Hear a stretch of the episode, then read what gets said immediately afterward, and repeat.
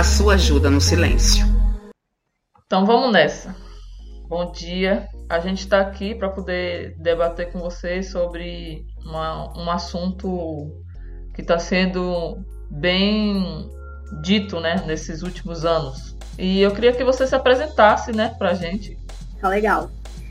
É, bom, meu nome é Jerusa, eu sou advogada e eu administro a página sobre o que você ignorou no Instagram. É uma página é, que é administrada por mim e por Yami Couto.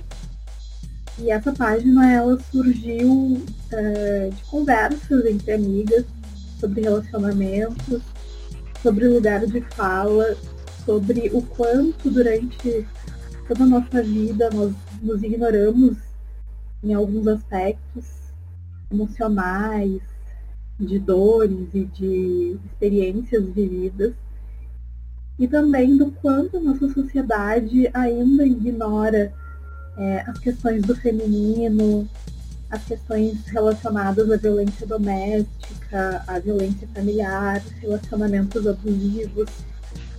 Então, a ideia da página surgiu muito é, com o intuito de abrir espaço para que mulheres pudessem escrever, falar sobre seus sentimentos, compartilhar experiências em forma de textos, prosas, poesias, é, abrir espaço para essa elaboração de escrita, de escrita livre, uma escrita onde nada seria ignorado. É, então foi assim que eu comecei a pesquisar e trabalhar com trabalhar na internet, né, com, com assuntos relacionados é, a relacionamentos abusivos. E durante esse período, é, muitas mulheres entraram em contato conosco pelo direct e compartilhando histórias, compartilhando experiências. E dessas experiências nós percebemos que muitas mulheres tinham passado por situação de violência, é, relacionamentos abusivos e que tinham marcas profundas desses relacionamentos e precisavam de ajuda.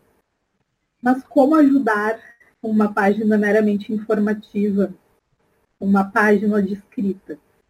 Então, é, nós percebemos que essas mulheres precisavam de atendimento psicológico e, em alguns casos, também de atendimento jurídico.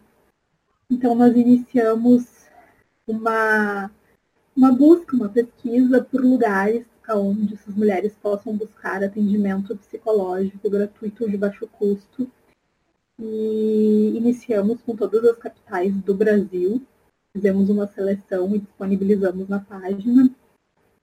E agora estamos fazendo uma seleção de lugares onde essas mulheres também possam buscar atendimento jurídico gratuito em defensorias, em serviços de atendimento jurídico universitário.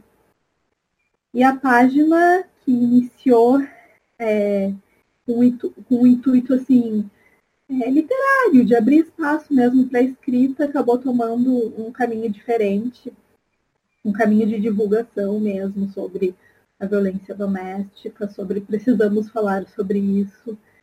E, e é isso, por enquanto estamos, estamos uh, fazendo esse serviço mais informativo mesmo, disponibilizando lugares onde as pessoas possam buscar é, atendimento, se reequilibrar e também trazendo a informação sobre o que está acontecendo no cenário jurídico, é, o que, que, se fala também na psicologia, é, sempre com fontes né, confiáveis, com fontes, é, com profissionais da área que escrevem sobre isso. E o sobre o que você ignorou é esse projeto, então, que nós estamos é, levando aí já há algum tempo e vamos ver o que vem pela frente. Acho que é isso, assim, um resumo sobre como eu comecei a trabalhar, pesquisar e ler sobre é, relacionamentos abusivos e violência doméstica. Legal. É, você falou aí que muita gente começou a te procurar, né? O que mais te chamou atenção, assim, para poder, digamos, entre aspas, mudar o foco, assim, do, da página? É, esses números te assustaram? Então, Priscila, é, sim, sim, me assustaram. É, o que mais me chamou a atenção foi que muitas mulheres é, sempre quando a gente escrevia um texto ou a gente falava sobre algum tipo de violência, ah, violência psicológica, violência patrimonial, existem diversos tipos de violência, né? não é só agressão física. É, eu recebi alguns directs de mulheres uh, me contando situações que vivenciavam e me perguntando: tu achas que isso é violência? Tu achas que isso é violência patrimonial? Tu achas que isso é violência psicológica? E eram, eram situações extremas, extremas, assim, onde era evidente que era violência, mas aquela mulher ainda tinha dúvida se aquela situação era uma situação de violência.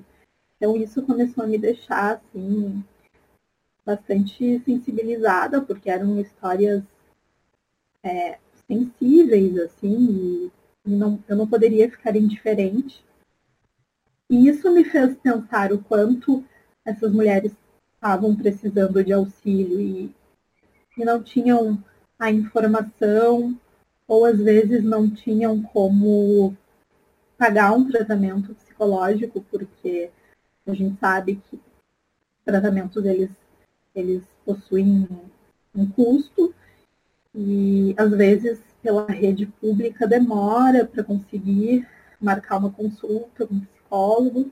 Né? A gente sabe que tem os CAPs, que são os lugares onde tem assistência em saúde mental pelo SUS, mas nem sempre é tão fácil assim conseguir. Então, percebendo essa necessidade de tratamento e as dificuldades que me eram relatadas, eu senti uma necessidade de compartilhar lugares onde essas mulheres pudessem buscar um atendimento a baixo custo né? e, e conseguir é, buscar esse processo de autoconhecimento também para compreender que aquela situação que ela estava vivendo não era normal, passar por aquelas por aquelas diversas é, humilhações, enfim, situações muito muito muito graves assim que aquilo não era normal e que aquilo não era culpa dela, mas que ela precisava encontrar o momento certo para sair daquilo, né? sem pressão de outras pessoas, sem que eu diga que aquilo é violência.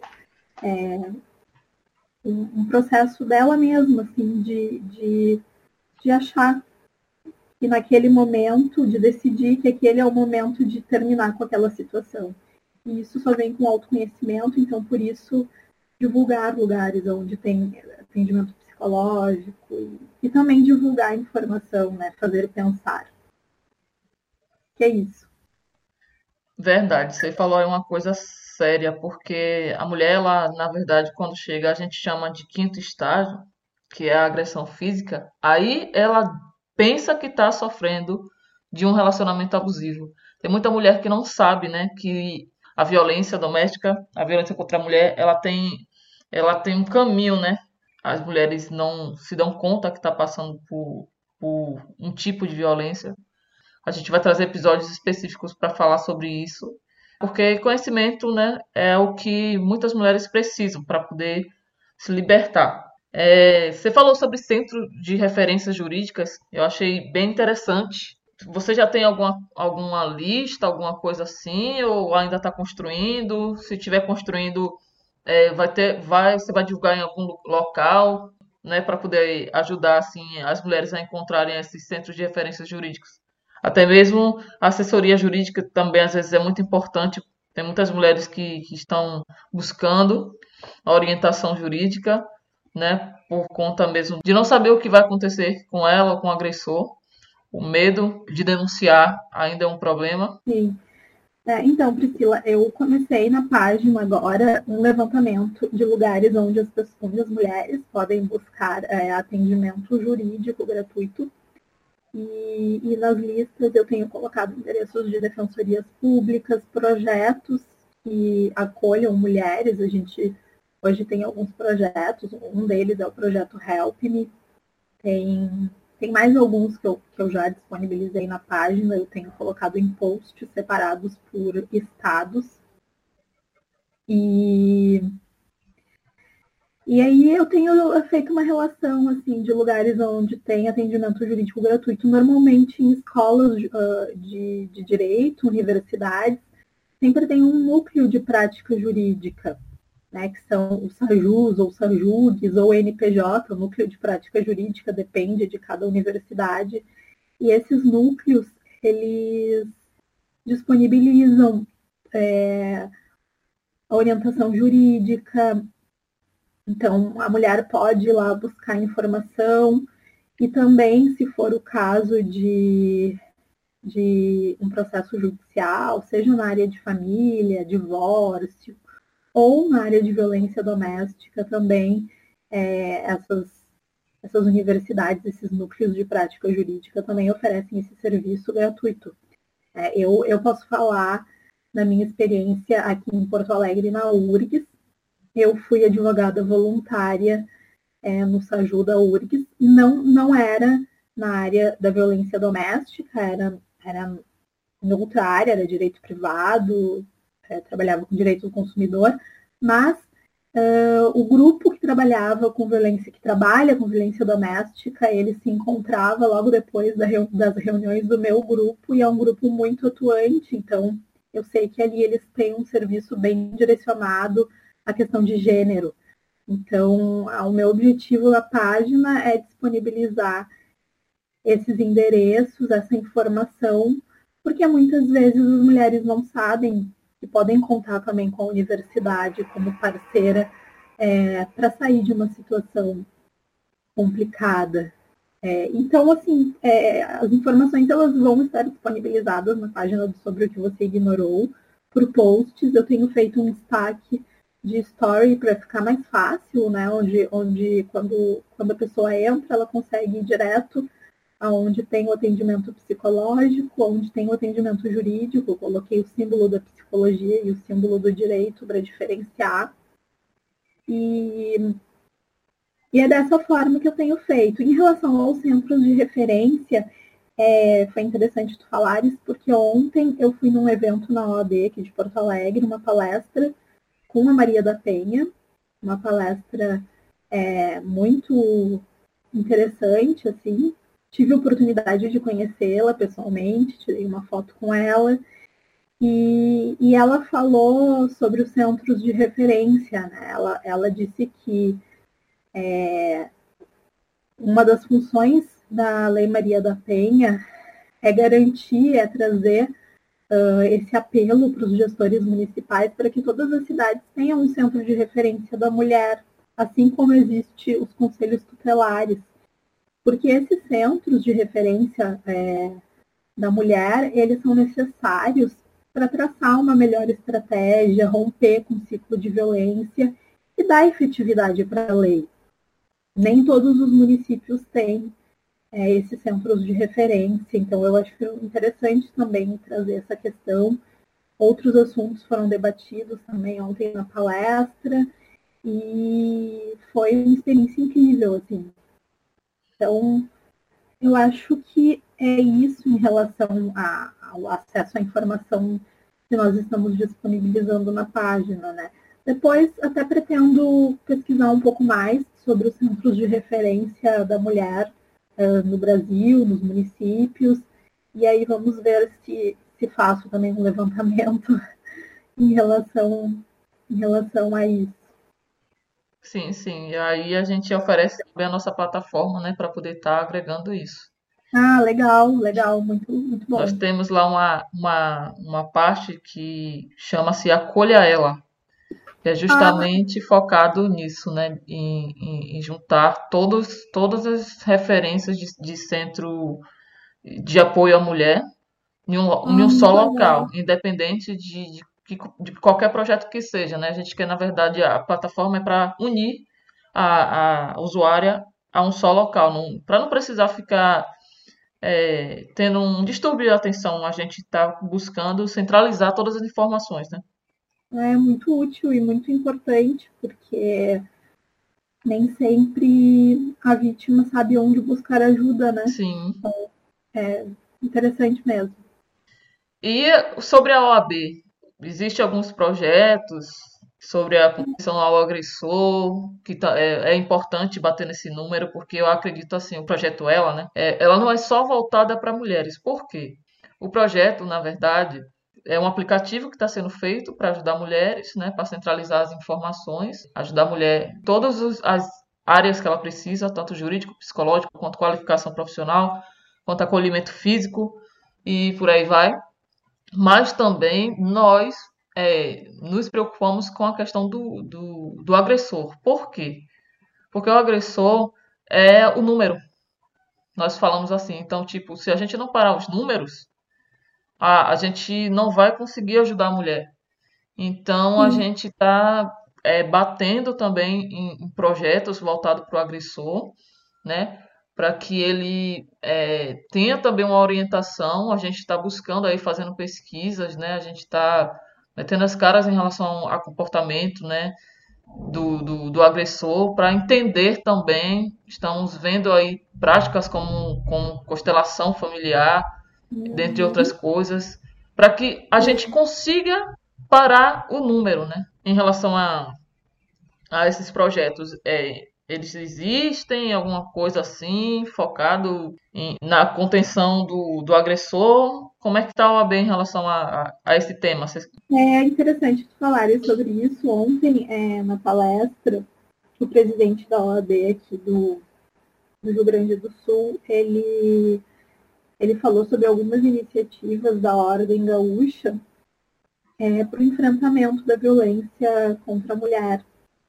E a Ordem dos Advogados aqui do Rio Grande do Sul, ela tem uma comissão da mulher advogada e, e essa comissão ela recebe é, todos os assuntos relacionados à questão de gênero, inclusive a violência contra a mulher advogada, né? Porque a mulher advogada ela ela está exposta a, a uma série de violências, ameaças no exercício da profissão. Mas o que me chamou a atenção, assim, na fala do, do presidente da OAB é que está tramitando na Assembleia Legislativa do Rio Grande do Sul uma PEC, que é a PEC 279 de 2019, que tem como objetivo impedir o serviço público estadual de contratar para cargos comissionados e serviços terceirizados pessoas que tenham envolvimento com violência doméstica contra a mulher, ou seja, agressores. Isso eu acho que é, um, é algo importante e acompanha, inclusive, legislações de outros países, assim, que já têm um entendimento de morte social ao agressor, né? Vamos dizer assim. Acho que, é, salvo engano, a Espanha tem uma legislação assim. É, a Espanha tem uma legislação bem avançada em proteção contra violência é, doméstica e contra as mulheres. E outra, outra é, resolução também já do Conselho Federal da OAB, que, que eu acho importante falar, é a súmula 9, que é do Conselho Federal, e ela tem um entendimento é, de que a violência contra a mulher ela constitui uma hipótese de inidoneidade moral. E o que, que significa isso? É, a impossibilidade da inscrição do advogado nos quadros da OAB ou do estagiário, caso tenha é, envolvimento em casos de violência contra a mulher. Então, acho que, que isso é, é, importante, tanto para a instituição, mas também é, é socialmente importante, porque, afinal de contas, a gente está falando sobre é, papel do agressor na sociedade e sobre uma cultura patriarcal, uma cultura machista que durante muito tempo é, fechou os olhos para essa questão da violência e, e a mulher sempre foi muito marginalizada, né? Então, o que acontecia? Os homens, eles é, praticavam uma série de violências e nada acontecia. No caso da Maria da Penha, ela está há 36 anos na cadeira de rodas e ela lutou 19 anos e 6 meses para ver o agressor dela responsabilizado pela tentativa de homicídio que ele cometeu, que hoje é feminicídio, né? Então, acho que todas essas iniciativas são muito importantes.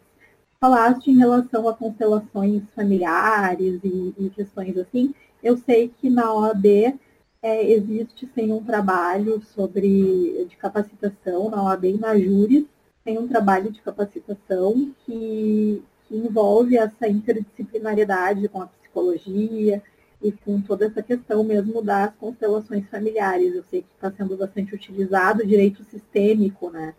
Então é um intercâmbio muito, muito importante e muito interessante, assim. É, para o enfrentamento da violência doméstica. Você quer deixar alguma mensagem? Tá bom, é, eu quero agradecer pelo convite né, para participar do podcast. Esse é o primeiro podcast que eu participo. É, e, e, falar é, que a informação ela pode salvar vidas.